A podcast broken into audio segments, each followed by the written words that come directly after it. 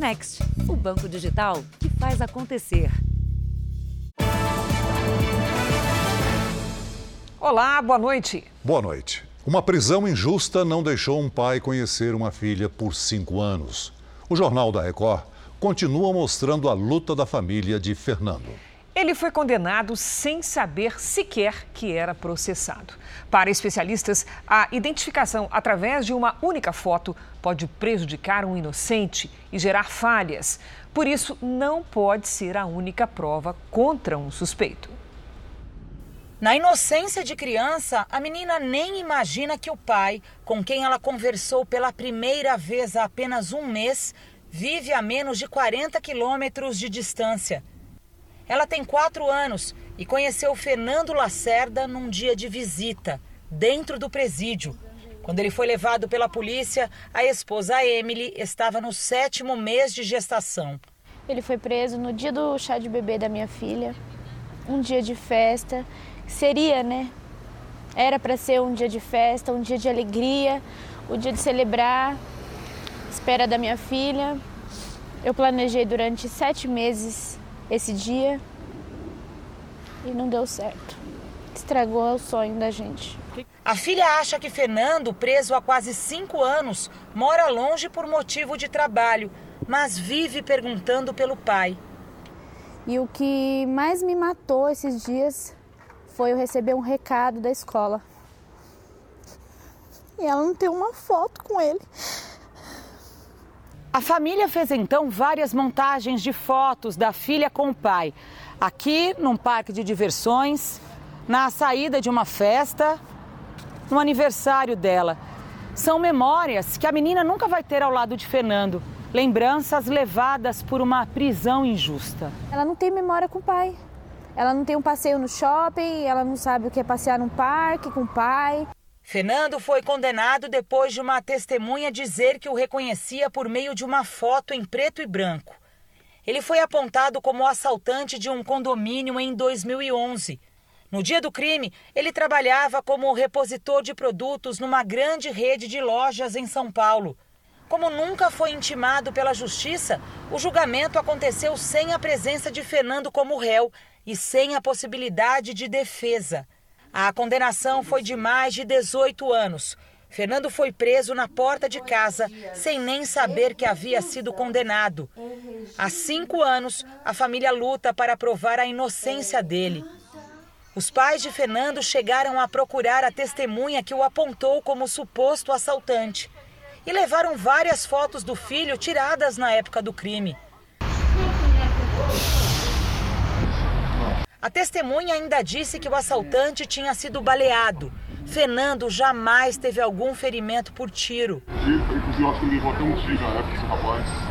Tava de camisa listrada, tava aqui. Desde eu falei assim, dele comigo, não tem nada a ver com esse a defesa de Fernando vai anexar esse vídeo no pedido de revisão criminal para tirá-lo da cadeia. A própria jurisprudência do Tribunal de Justiça do Estado de São Paulo diz que é preferível absolver um culpado do que condenar um inocente, que é o que tem ocorrido no caso do Fernando. Para esta advogada, presidente da Comissão de Política Criminal e Penitenciária da OAB de São Paulo, uma identificação equivocada logo após o crime por uma vítima ou testemunha pode prejudicar todo o processo. Quando o policial mostra a foto, ela vai querer comparar aquela imagem na cabeça com a imagem que o policial está mostrando. E se tem alguma semelhança, mesmo que não tenha, ela já é influenciada. Em 2021, o Supremo Tribunal de Justiça anulou uma condenação baseada apenas no reconhecimento fotográfico. Essa decisão de uma corte superior pode ajudar no caso de Fernando e de outras pessoas presas injustamente. Precisa efetivamente olhar para isso com coragem e seriedade porque é algo que tem acontecido com muita frequência e que causa danos irreparáveis para as pessoas que sofrem uma punição injusta ou ilegal. Eu peço justiça, eu peço que tire ele e que traga ele para casa. Ele não merece estar lá naquele lugar. Ele nunca praticou nada de errado. Veja agora outros destaques do dia. Agência de Energia Elétrica reduz tarifas em vários estados. Bombeiros dizem que prédio incendiado no centro de São Paulo corre risco de desabar. Foguete de homem mais rico do mundo explode durante teste. Outras pacientes acusam médico preso por abuso sexual. E na série especial, três gerações de uma família atingidas pelo feminicídio.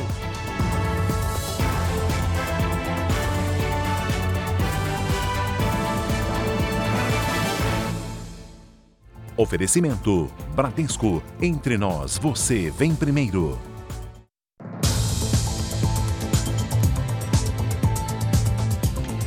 A Justiça do Rio de Janeiro decretou a prisão preventiva do médico anestesista flagrado ao abusar sexualmente de uma mulher durante o parto. A polícia afirma que ele está sendo investigado por possíveis seis estupros de pacientes.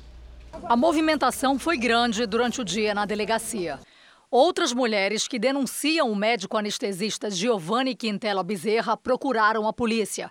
Uma delas estava grávida do terceiro filho e notou a diferença entre os partos. Essa é a terceira cesárea. Anteriormente eu não tomei nenhuma anestesia geral e eu fiquei completamente dopada e estranhei esse comportamento. Aos policiais, ela contou que, mesmo sedada, não se sentiu confortável com a proximidade do médico. Um fato marcante também é que o tempo todo ele falava baixinho ao meu ouvido. Isso me incomodou bastante, eu lembro de ter me incomodado bastante. A possível alta dosagem de sedativo também foi um problema para essa jovem de 23 anos que prestou depoimento. Grávida de gêmeos, ela precisou fazer uma cesárea para retirar o segundo filho mas não conseguiu se despedir da criança, que morreu logo depois. Eu não consegui ter o privilégio de pegar meu filho porque eu estava tapada, entendeu? Eu acabei dormindo e não consegui pegar meu filho uma, vez, uma última vez no colo. Pelo menos seis funcionários do hospital já foram ouvidos. Os médicos que estavam presentes na cirurgia, em centro cirúrgico, não perceberam nenhum ato da execução do crime, mas disseram que a sedação que as vítimas, a que as vítimas eram submetidas não é comum. O hospital abriu investigação. Em nota, a Ordem dos Advogados do Brasil, por meio da Comissão da Mulher, condenou os atos de violência praticados por Giovanni. O Sindicato dos Médicos do Rio de Janeiro ainda não se pronunciou sobre o caso. O Conselho Regional de Medicina afastou o médico das funções e abriu processo que pode levar à cassação do diploma. Eu não posso dizer hoje para você que ele está cassado, porque eu não posso me, me antecipar a um julgamento. Eu tenho que, que seguir o rito, mas eu acho que qualquer pessoa em sã consciência vai optar pela, o, pelo voto da cassação. Giovanni teve a prisão preventiva decretada durante a audiência de custódia que aconteceu hoje. O anestesista também é réu em um processo por um suposto erro médico. A mulher que denunciou diz que recebeu dois diagnósticos equivocados. Um deles de Giovanni. A paciente estava com H1N1, também conhecida como gripe suína. Acabou em coma por 23 dias e perdeu um dedo do pé. Ela disse à justiça que o médico recomendou que procurasse um psicólogo porque estaria com crise de ansiedade. Eu fui falar com o Dr. Giovanni com 25% apenas do pulmão. Em cinco dias eu entrei em coma. Tudo isso poderia ter sido evitado. Agora há pouco, o médico anestesista foi transferido do presídio de Benfica, na zona norte do Rio de Janeiro, para Bangu 8, no complexo de Jericinó, na zona oeste. Ainda não há um advogado indicado para cuidar da defesa do médico. O prédio que pega fogo desde o domingo na região de comércio popular de São Paulo pode desabar a qualquer momento. Segundo o engenheiro da prefeitura que assinou o laudo emitido hoje, o risco é iminente. E os bombeiros não vão mais trabalhar no interior do edifício. A rua 25 de março precisou ser fechada às pressas nesta terça-feira. Foi uma correria. Motos arrastadas, bancas recolhidas e bloqueio na passagem de pedestres. Gente, vamos afastando, vamos afastando aí. As chamas ressurgiram com força depois que os bombeiros tiveram de deixar o prédio por causa do risco de desabamento. O trabalho de rescaldo e combate a novos focos, agora só do lado de fora. Reiniciaremos com o combate externo para manter uma temperatura mais baixa, consequentemente diminuir as chamas e aguardar o comportamento da estrutura predial. O prédio, que ainda tinha focos de incêndio, depois de quase dois dias de trabalho dos bombeiros, tem 10 andares e também é usado como depósito por comerciantes da vizinhança. A gente tem desde tecido, papelão, plástico, papel, então isso continua queimando, tem muita carga de incêndio ainda lá dentro. A imagem feita do alto mostra que a rachadura no teto está aumentando. Para os engenheiros é um mau sinal. Dependendo do sistema estrutural, os pilares vão também deformar junto. E na hora que deformar junto, aí a, a tendência é que ocorra o colapso geral. De repente, a 25 de março, que é a rua do comércio mais movimentada de São Paulo, olha o pessoal indo embora. Ficou assim, olha, praticamente vazia. Por aqui passam mais de um milhão de pessoas por dia. A mulher que veio do Espírito Santo teve de interromper as compras pela metade. Vim comprar umas coisinhas para fazer uma festa e as lojas estão fechadas. O dono da barraquinha, que vende de tudo, amargou o prejuízo. Dois mil, três mil reais. De acordo com os bombeiros, nenhum dos quatro prédios atingidos pelo incêndio no quarteirão tinha auto de vistoria atualizado para garantir segurança contra o fogo. Para o vizinho, dono da loja de tecidos que fechou pela primeira vez em 60 anos, é motivo de preocupação. Nós temos depósito no prédio também. O prédio todinho tem depósito de tecidos. Então, se qualquer coisa, uma eventualidade, realmente vamos ter um prejuízo muito grande. São Paulo começou a aplicar a quarta dose da vacina contra a Covid em pessoas a partir dos 35 anos. Cidades da região metropolitana também já baixaram a faixa etária para o reforço. Alguns municípios já avançam com a aplicação da quarta dose para pessoas a partir dos 30 anos. Hoje o Edson não escapou. Aos 42 anos, ele ainda não tinha tomado a primeira dose de reforço contra a Covid. Foi carregado ao posto de saúde pelos três filhos. Peguei gripe, aí deu aquela. Tinha que esperar acho que dois a três meses, né? Uhum. Aí agora eu tava passando aqui com minha filha e falou assim, pai, vai tomar vacina. A minha mãe tava lá, ela falou, ah, faz seu pai te levar para tomar vacina. e se não viesse? Eu ia bater. Pelo cronograma nacional, a aplicação da segunda dose de reforço ou quarta dose está liberada para quem tem 40 anos ou mais. Mas estados e municípios podem alterar a programação se tiverem disponibilidade de vacinas. Rio das Ostras, no Rio, Vitória e as cidades da região metropolitana da capital do Espírito Santo e São Luís, no Maranhão, por exemplo, já aplicam a segunda dose de reforço em pessoas com 30 anos ou mais. A partir de hoje, na cidade de São Paulo, quem tem 35 anos já pode tomar a chamada segunda dose adicional. O Agnaldo estava ansioso para receber esse reforço. A dose de reforço é importante para a gente acabar de vez com essa pandemia e para que a gente não perca a essência do brasileiro na vacina, né? A Secretaria Municipal de Saúde informou que o público desta faixa etária é estimado em um milhão de pessoas. A cidade já aplicou 33 milhões e meio de doses da vacina. Estudos feitos com a população de 60 anos ou mais mostram que após quatro meses da primeira dose de reforço, a imunidade do corpo contra o vírus da Covid começa a cair. Daí a necessidade desta segunda dose adicional, que reduz o risco de contrair a forma grave da doença e, consequentemente, evita a hospitalização. Este médico infectologista diz que a tendência é que em outras faixas etárias os resultados sejam semelhantes. Segundo ele, as vacinas são eficazes até contra a Omicron, a variante que mais se distanciou da cepa original. As vacinas que a gente tem hoje no momento são boas para evitar a doença grave. Ela, ela não é 100% para evitar o contágio da doença. Mas eu acho que elas nos, elas nos atendem bem por evitar o óbito e a internação. Vamos a Brasília porque o Congresso concluiu a votação da lei que estabelece as regras do orçamento do ano que vem. Uma mudança chama a atenção. O relator manteve o chamado orçamento secreto, mas tirou do texto a regra que torna obrigatório o pagamento destas emendas. Após uma reunião tensa entre os líderes partidários, um acordo permitiu a aprovação da Lei de Diretrizes Orçamentárias de 2023 por deputados e senadores. No plenário, prevaleceu a posição do presidente do Congresso e do Senado, Rodrigo Pacheco. O governo não será obrigado a pagar as emendas de relator, que têm sido chamadas também de orçamento secreto, pela falta de informação sobre o repasse dos recursos. A previsão é que até 19 bilhões de reais possam ser direcionados a esse tipo de emenda. Houve um entendimento geral de que a impositividade não era cabível nesse momento. A lei também prevê um salário mínimo de R$ 1.294. A previsão para o crescimento da economia é de 2,5%.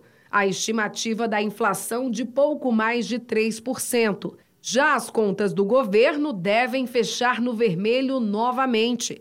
A expectativa é que o déficit seja de quase 66 bilhões de reais. A LDO agora segue para a sanção do presidente Bolsonaro. Mesmo com a modificação feita em relação ao pagamento das emendas de relator, a polêmica sobre o chamado orçamento secreto continua. O senador Alessandro Vieira protocolou uma notícia crime no Supremo contra o presidente do Senado, Rodrigo Pacheco, e os senadores Davi Alcolumbre e Marcos Duval por suposto suposta corrupção. Em uma entrevista, Marcos Duval deu a entender que teria recebido 50 milhões de reais em emendas por ter apoiado a eleição de Pacheco à presidência do Senado. O parlamentar afirmou ter sido mal interpretado. Alessandro Vieira também entrou com uma representação no Conselho de Ética do Senado contra os três senadores. O presidente do Senado falou sobre o assunto.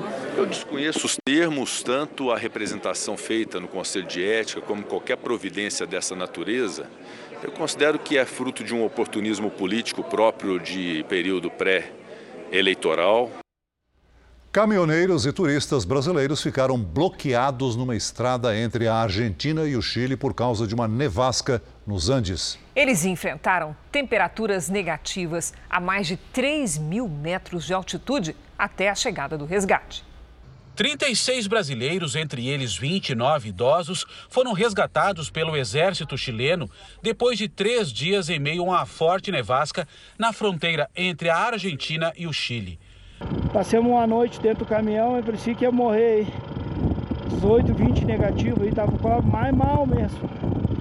A respiração, ressecado. Na tarde de hoje, eles chegaram a Santiago, capital do Chile, e foram acomodados em um hotel. Muita neve, frio, todos muito solidários dentro do possível, né? Porque eles também não podem fazer muita coisa. A situação aqui, a região aqui é, é inacessível no momento, né? Segundo as autoridades chilenas, cerca de 300 pessoas ficaram na mesma situação. No domingo, parte do grupo conseguiu hospedagem em pousadas da região. Os brasileiros foram abrigados no posto de fiscalização da fronteira. O Ministério das Relações Exteriores afirma que mantém contato com as autoridades chilenas para monitorar as condições do grupo. A previsão meteorológica para os próximos dias deve facilitar o trabalho de liberação das rodovias. Veja, ainda hoje, policial é baleada ao pedir que passageiro usasse a máscara dentro de um ônibus em São Paulo. E na série especial, o feminicídio que atingiu mulheres de três gerações de uma mesma família.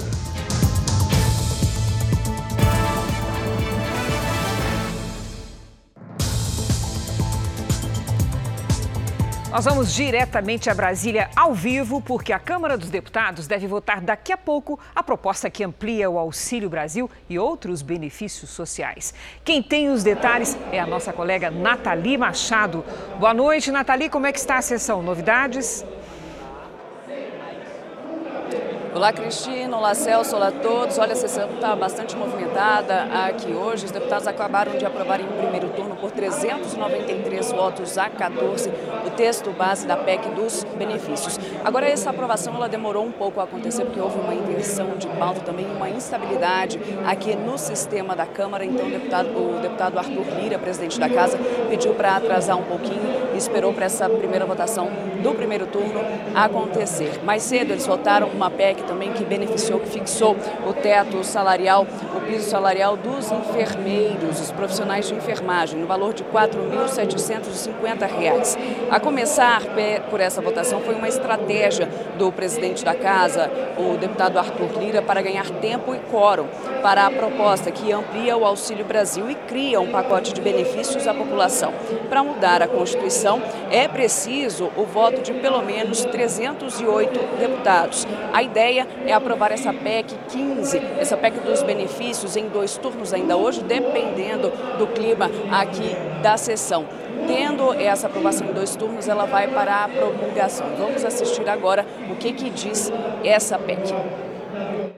A proposta aumenta o Auxílio Brasil de R$ 400 para 600 reais por mês e também zera a fila do benefício, incluindo 1 milhão e 600 mil famílias carentes no programa. O texto cria um vale para os caminhoneiros no valor de mil reais por mês. Os taxistas também serão beneficiados, mas ainda não há um valor que cada um vai receber. Para pagar estes dois benefícios, será declarado estado de emergência. O Vale Gás foi ampliado para 120 reais a cada dois meses. E os estados também serão compensados pelas passagens gratuitas a idosos no transporte público e pelas reduções de impostos sobre o etanol. As medidas vão custar mais de 41 bilhões de reais e valem até o final do ano.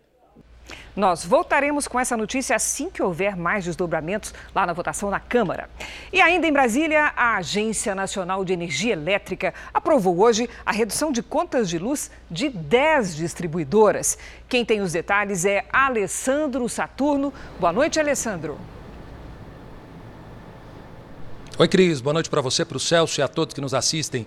Essa redução ela chega a 5,26% dependendo do estado. Vão ser beneficiados os usuários das distribuidoras que operam em São Paulo, Rio de Janeiro, Minas Gerais, Paraná, Paraíba, Sergipe, Ceará, Bahia, Rio Grande do Norte e Pernambuco. Outras quatro distribuidoras devem passar por revisão. Algumas empresas operam somente em parte dos estados, por isso, nem todos os consumidores vão sentir essa diferença no bolso. As revisões tarifárias foram previstas em lei, publicada no fim de junho, que determina a devolução integral de impostos cobrados indevidamente nos últimos anos. A lei ela ainda prevê que seja reavaliado por meio da ANEL todos os descontos e reajustes que foram concedidos no início do ano. Cris Celso. Obrigada, Alessandro. Veja a seguir: troca de tiros entre policiais e criminosos deixa seis mortos numa comunidade do Rio de Janeiro. E na série especial, a família que teve representantes de três gerações assassinadas pelo mesmo homem.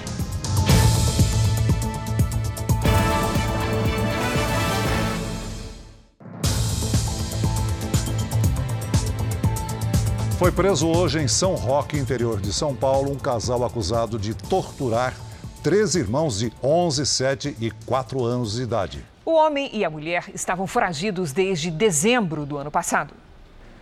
O casal foi preso nesta chácara, na zona rural de São Roque, interior de São Paulo. Bruno Oliveira e Cristiana Carvalho estavam dormindo quando a polícia chegou ao local, graças a uma denúncia anônima. Eles eram procurados desde o fim do ano passado por torturar os sobrinhos, três crianças. Foi aqui nesta casa, no centro de São Roque, que as crianças viveram com os tios durante mais de três anos. Aqui elas apanhavam, não tinham alimentação suficiente, eram obrigadas a executar serviços domésticos e até a ajudar a tia numa oficina de costura. Assim que foram resgatadas pelo conselho tutelar, uma das crianças contou ter ficado de castigo por horas dentro da geladeira. Fotos da época do resgate e que a polícia divulgou só agora mostram as crianças com vários ferimentos no corpo e na cabeça. A mãe biológica das crianças é usuária de drogas e tinha perdido a guarda por maus tratos. No depoimento hoje, a polícia, tanto Bruno como Cristiana, se mantiveram calados. Eles vão responder por seis crimes: tortura, maus tratos, lesão corporal, trabalhos forçados, abandono e omissão de socorro. As penas somadas podem chegar a 30 anos de prisão. A, o Jornal da Record não localizou a defesa do casal. Uma policial militar foi baleada dentro de um ônibus em São Paulo, ao advertir um passageiro que não usava a máscara de proteção contra o coronavírus. Na capital paulista, o acessório é recomendado em ambientes fechados e obrigatório no transporte público. Locais fechados e de grande circulação, plataformas, vagões e dentro dos ônibus. Em lugares assim, não pode faltar a máscara no rosto. A gente tem que é, se cuidar e cuidar do, do próximo também, que está do lado, né? Mas sempre tem aquele usuário que não cumpre as regras, nem por decreto.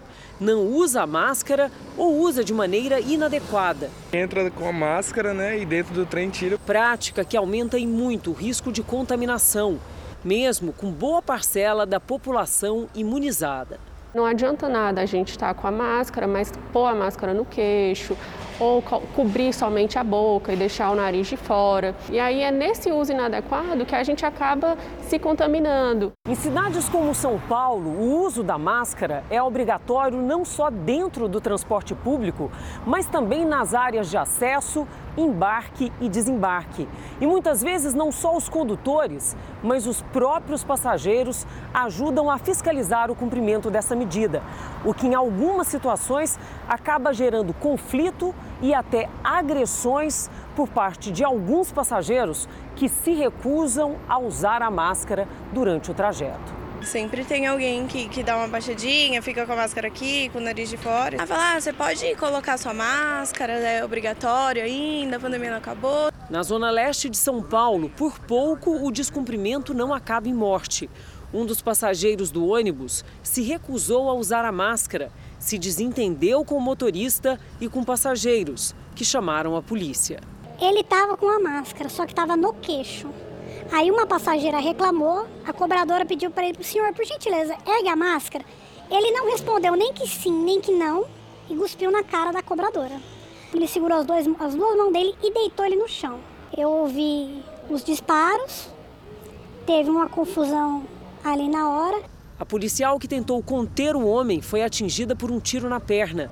O suspeito foi detido e a policial está fora de perigo.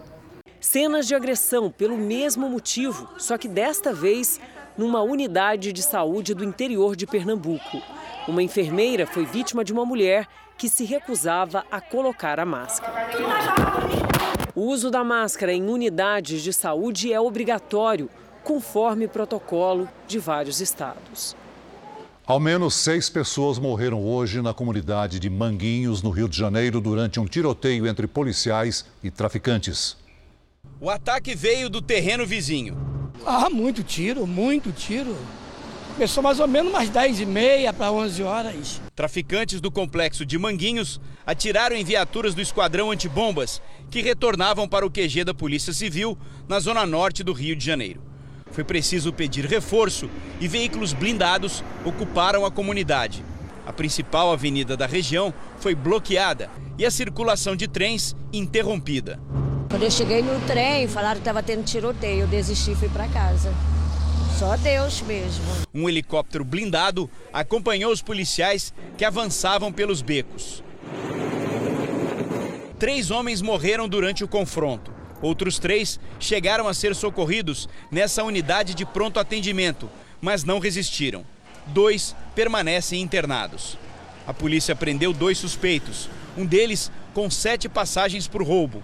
Durante a operação, foram apreendidas pistolas, granadas e drogas. Em protesto, moradores colocaram fogo em lixeiras. O tiroteio foi a poucos metros do portão que dá acesso a pelo menos 15 delegacias. Quando foi inaugurada, a cidade da polícia também seria usada como estratégia para recuperar a segurança das comunidades ao redor, que são controladas pelo crime organizado. Mas depois de nove anos, os confrontos são frequentes e deixam os moradores a cada dia mais assustados. Você sai de casa, mas não sabe se vai voltar sã e sal. Quando a gente consegue isso, a gente tem que agradecer a Deus por isso. E ainda no Rio de Janeiro, uma perseguição policial terminou em tiroteio. O motorista deste veículo não obedeceu à ordem de parada e os policiais militares deram início à perseguição. O suspeito perdeu o controle do carro e capotou. Mesmo preso às ferragens, ele teria feito disparos em direção aos PMs. A Avenida Brasil, uma das mais importantes do Rio, ficou com o trânsito parado. A Polícia Civil de Foz do Iguaçu, no Paraná, ouviu oito testemunhas do assassinato de Marcelo Arruda, ocorrido na noite de sábado. Entre as pessoas ouvidas hoje estava a viúva de Marcelo, Pamela Silva. Ele era tesoureiro do PT e morreu após ser baleado na própria festa de aniversário que tinha o partido e o ex-presidente Lula como temas. Segundo testemunhas, o atirador, Jorge Guaranho, gritou palavras em apoio ao presidente Bolsonaro. Guaranho foi baleado por Marcelo e está internado em estado grave. Na noite dessa segunda, ele foi transferido de hospital. A previsão é que o inquérito seja concluído até o final da semana. O presidente Jair Bolsonaro falou por telefone com a família do integrante do Partido dos Trabalhadores morto em Foz do Iguaçu. Tiago Nolasco tem os detalhes direto de Brasília. Boa noite, Tiago. Oi, Celso. Boa noite para você, para a Cris e para todos. A ligação durou cerca de 12 minutos. O presidente condenou o ataque, disse que nada justifica o assassino ter voltado ao local do crime armado e feito o que fez. O presidente, até mesmo o irmão da vítima, condenaram o uso político do caso. Bolsonaro se solidarizou com a família e disse que aguarda a vinda deles a Brasília ainda nessa semana. A iniciativa para a conversa foi do próprio presidente. A ligação foi intermediada pelo deputado Otone de Paula, do MDB do Rio de Janeiro. Celso e Cris, é com vocês. Obrigado, Tiago. O ex-juiz e ex-ministro da Justiça Sérgio Moro, do União Brasil, anunciou hoje que vai disputar a vaga ao Senado pelo estado do Paraná. O lançamento da pré-candidatura aconteceu em um hotel em Curitiba. Com a decisão, encerra-se a especulação em torno do cargo escolhido pelo ex-ministro da Justiça para concorrer nestas eleições. Na disputa pela vaga ao Senado, Moro possivelmente terá como principal adversário o atual senador Álvaro Dias, do Podemos, considerado um dos padrinhos políticos do ex-juiz. A Agência Nacional de Saúde Suplementar acabou com os limites de cobertura para quatro categorias. Planos de saúde terão de cobrir os gastos de acordo com a indicação médica e a necessidade do paciente. O atendimento especializado é fundamental para o desenvolvimento da Lia, de 8 anos, que tem síndrome de Down.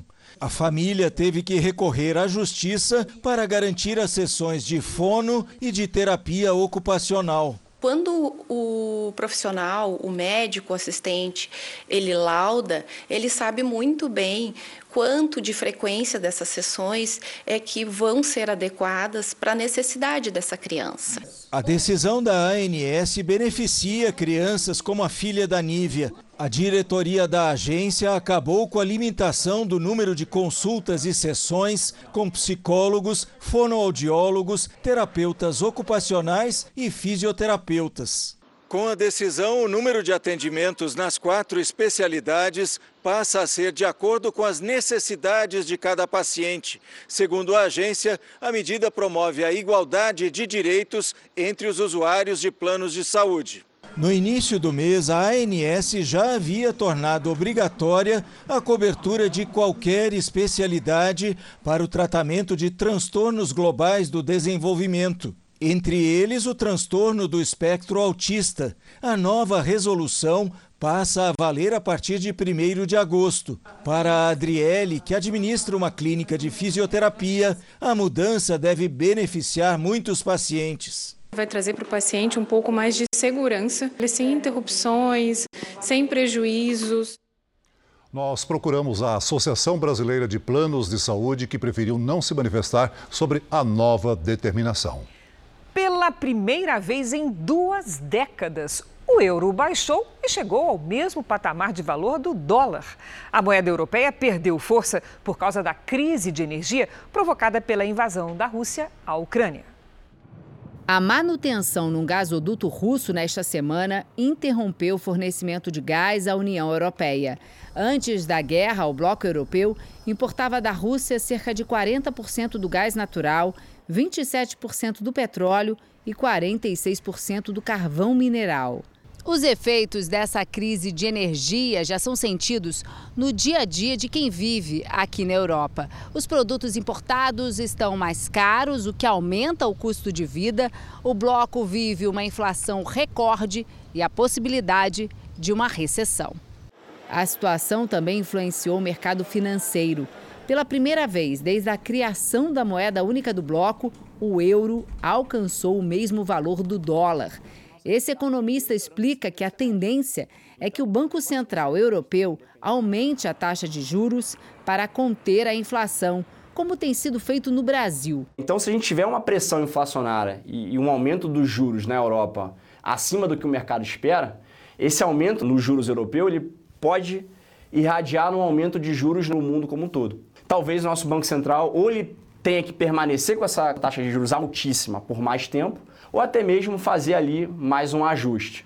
Segundo o economista, a paridade do euro com o dólar beneficia os Estados Unidos. O dólar é ali o, o porto seguro do investidor. É, em momentos de aversão a risco, é, em momentos de recessão à vista, né, em momentos de, de uma crise de uma forma geral, o investidor ele acaba comprando dólar. Mas a desvalorização do euro deve incentivar o turismo na Europa. Este americano que visita a França diz que as coisas estão mais acessíveis agora, por isso planeja fazer atividades que não estavam programadas. Um vídeo mostra o momento em que o atirador invadiu uma escola em Uvalde, no estado americano do Texas. Os jornais americanos mostram o momento que o atirador de 18 anos bate o carro do lado de fora da escola. Ele corre e entra sem dificuldades no colégio. Um professor ligou para a polícia. Aqui, Salvador Ramos entra armado na escola. Uma criança vê ele no corredor e foge. Durante dois minutos, ele atirou mais de 100 vezes dentro de duas salas de aula. A polícia chegou três minutos após o início dos disparos. Mas o vídeo mostra que só após 77 minutos os agentes invadiram a sala onde o atirador estava. 19 crianças e dois adultos morreram. As imagens reforçam que a polícia demorou para agir e que poderia impedir o atirador antes. E também nos Estados Unidos, um foguete desenvolvido pela empresa SpaceX do bilionário Elon Musk pegou fogo durante um teste de solo. Ninguém ficou ferido. A câmera que registrava o teste chegou a balançar quando houve a explosão.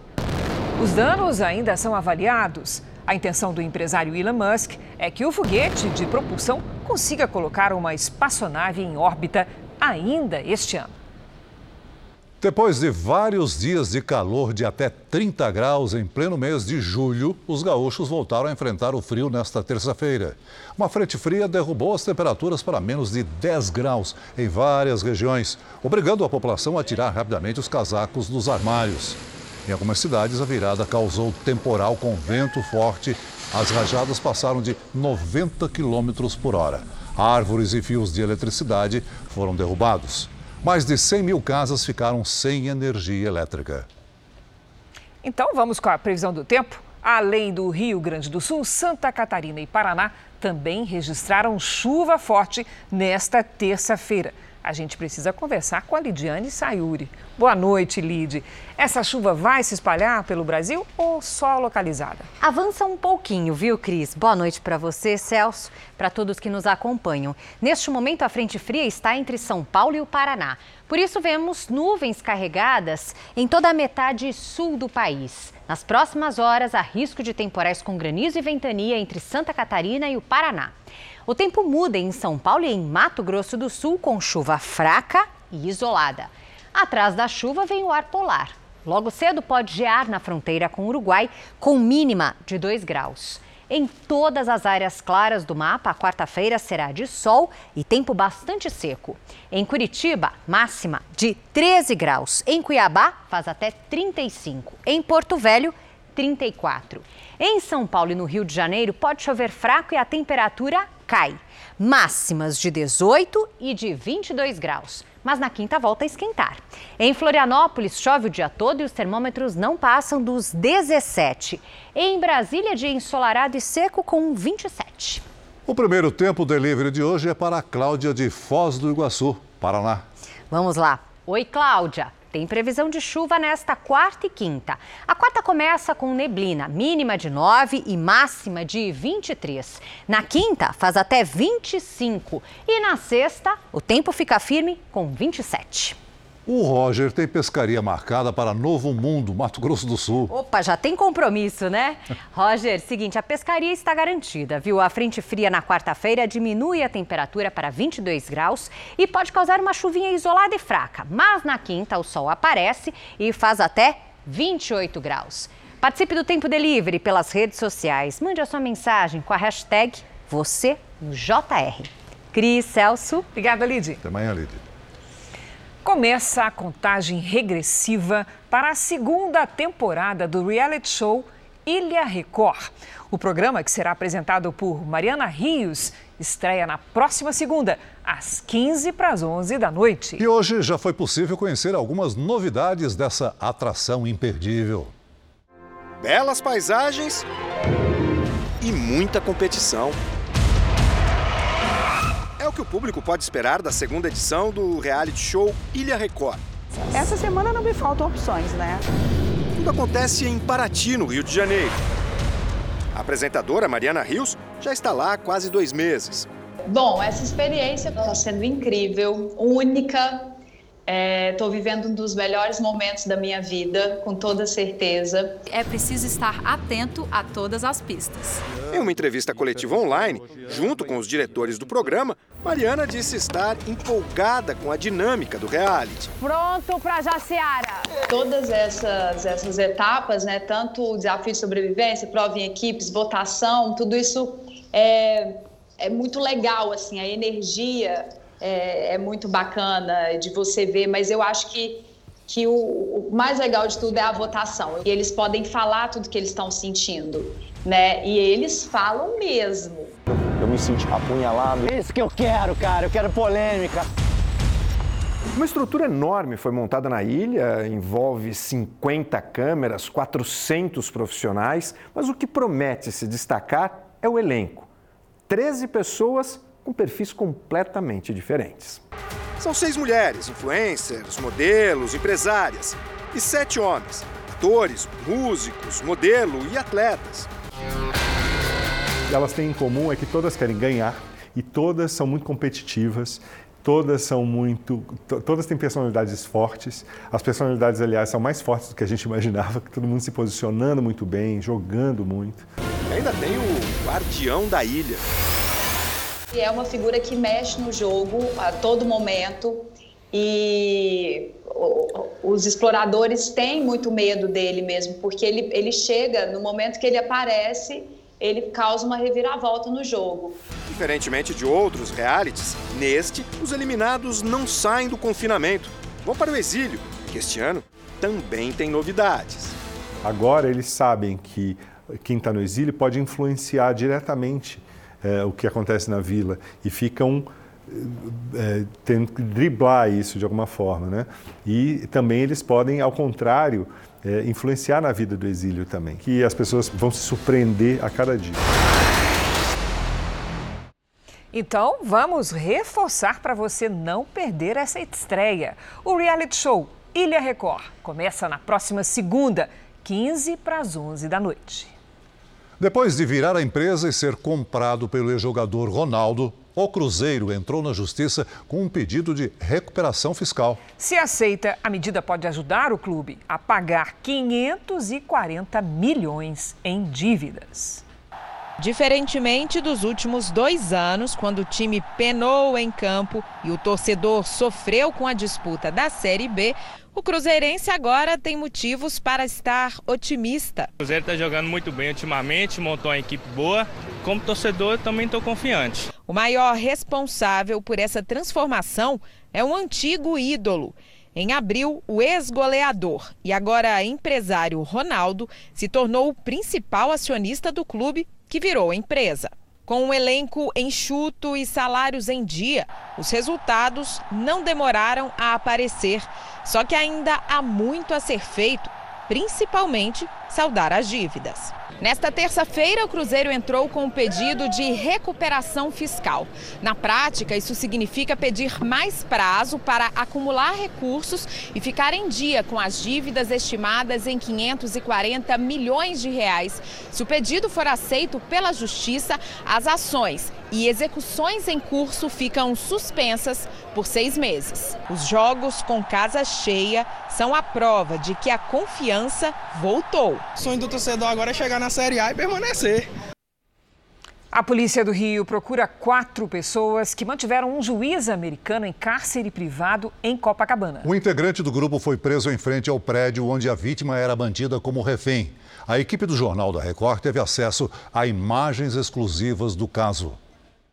Era meio-dia e 56 quando o juiz norte-americano entra no elevador do prédio onde seria mantido em cárcere privado.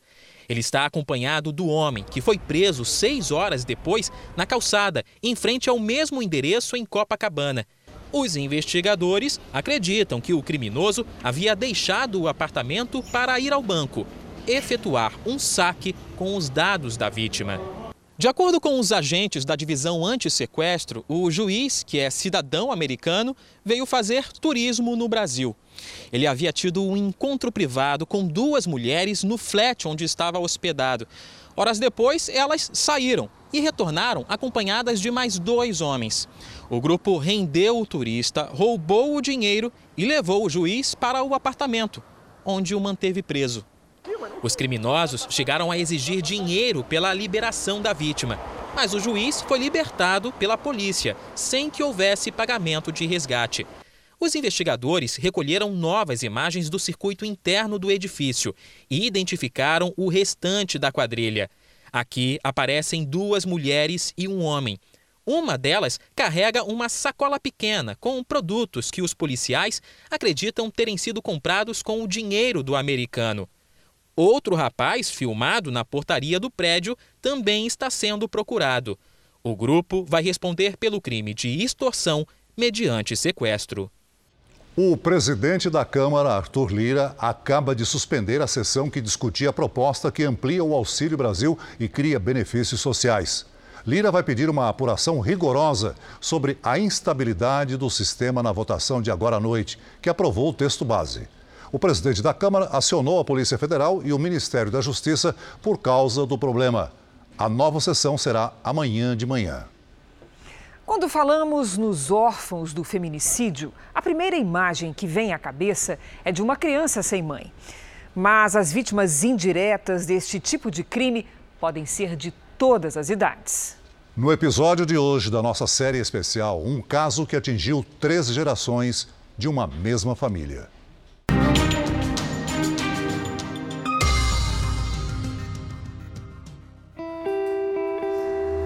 Papel, lápis de cor e imaginação para esquecer por alguns instantes a dor da perda.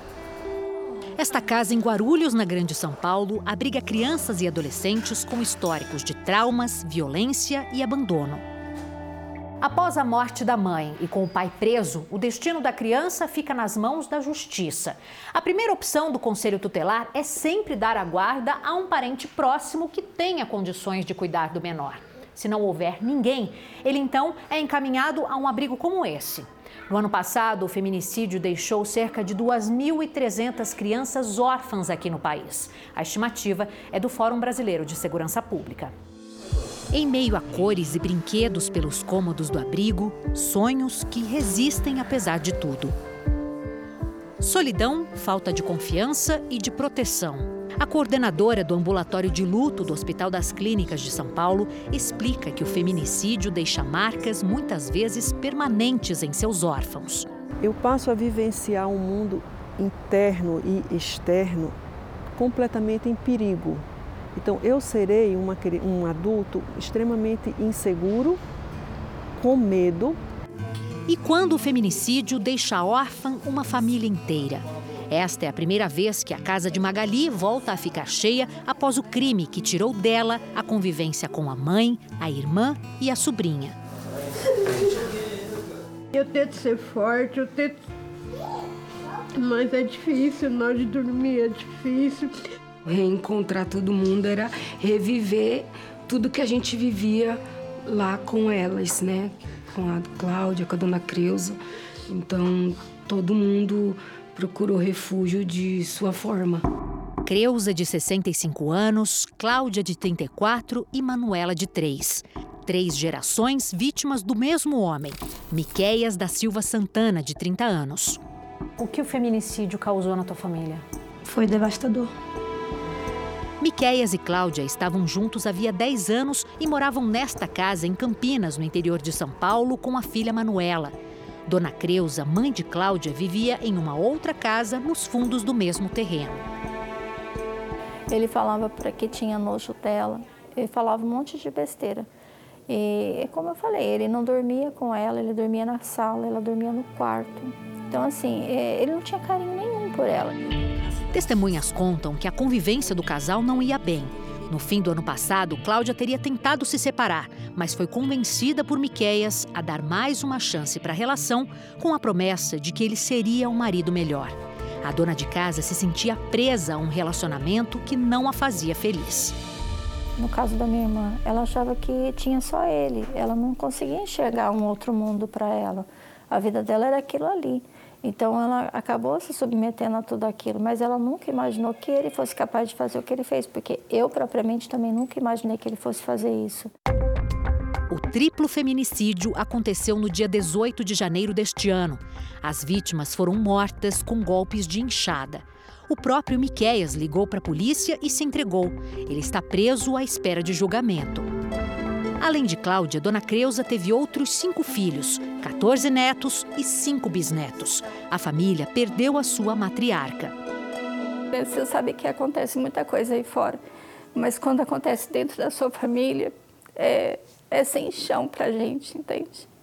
A gente perde toda a noção de tudo. Dona Olinda, de 65 anos, não tem mais a amiga para compartilhar pelo muro as frutas que nascem no pé de lixia que ela tem no quintal. Quando eu tinha as frutinhas, eu catava as frutinhas, chamava elas no cantinho da minha casa, né? E passava para elas por ali. Ali pelo buraquinho? Pelo buraquinho, para não sair no portão. Como é para a senhora hoje estar sem elas aqui Muito triste. Muito triste. Ponto de encontro para as comemorações da família, hoje a casa da Magali nem de longe parece aquela onde todos se reuniram para o último Natal.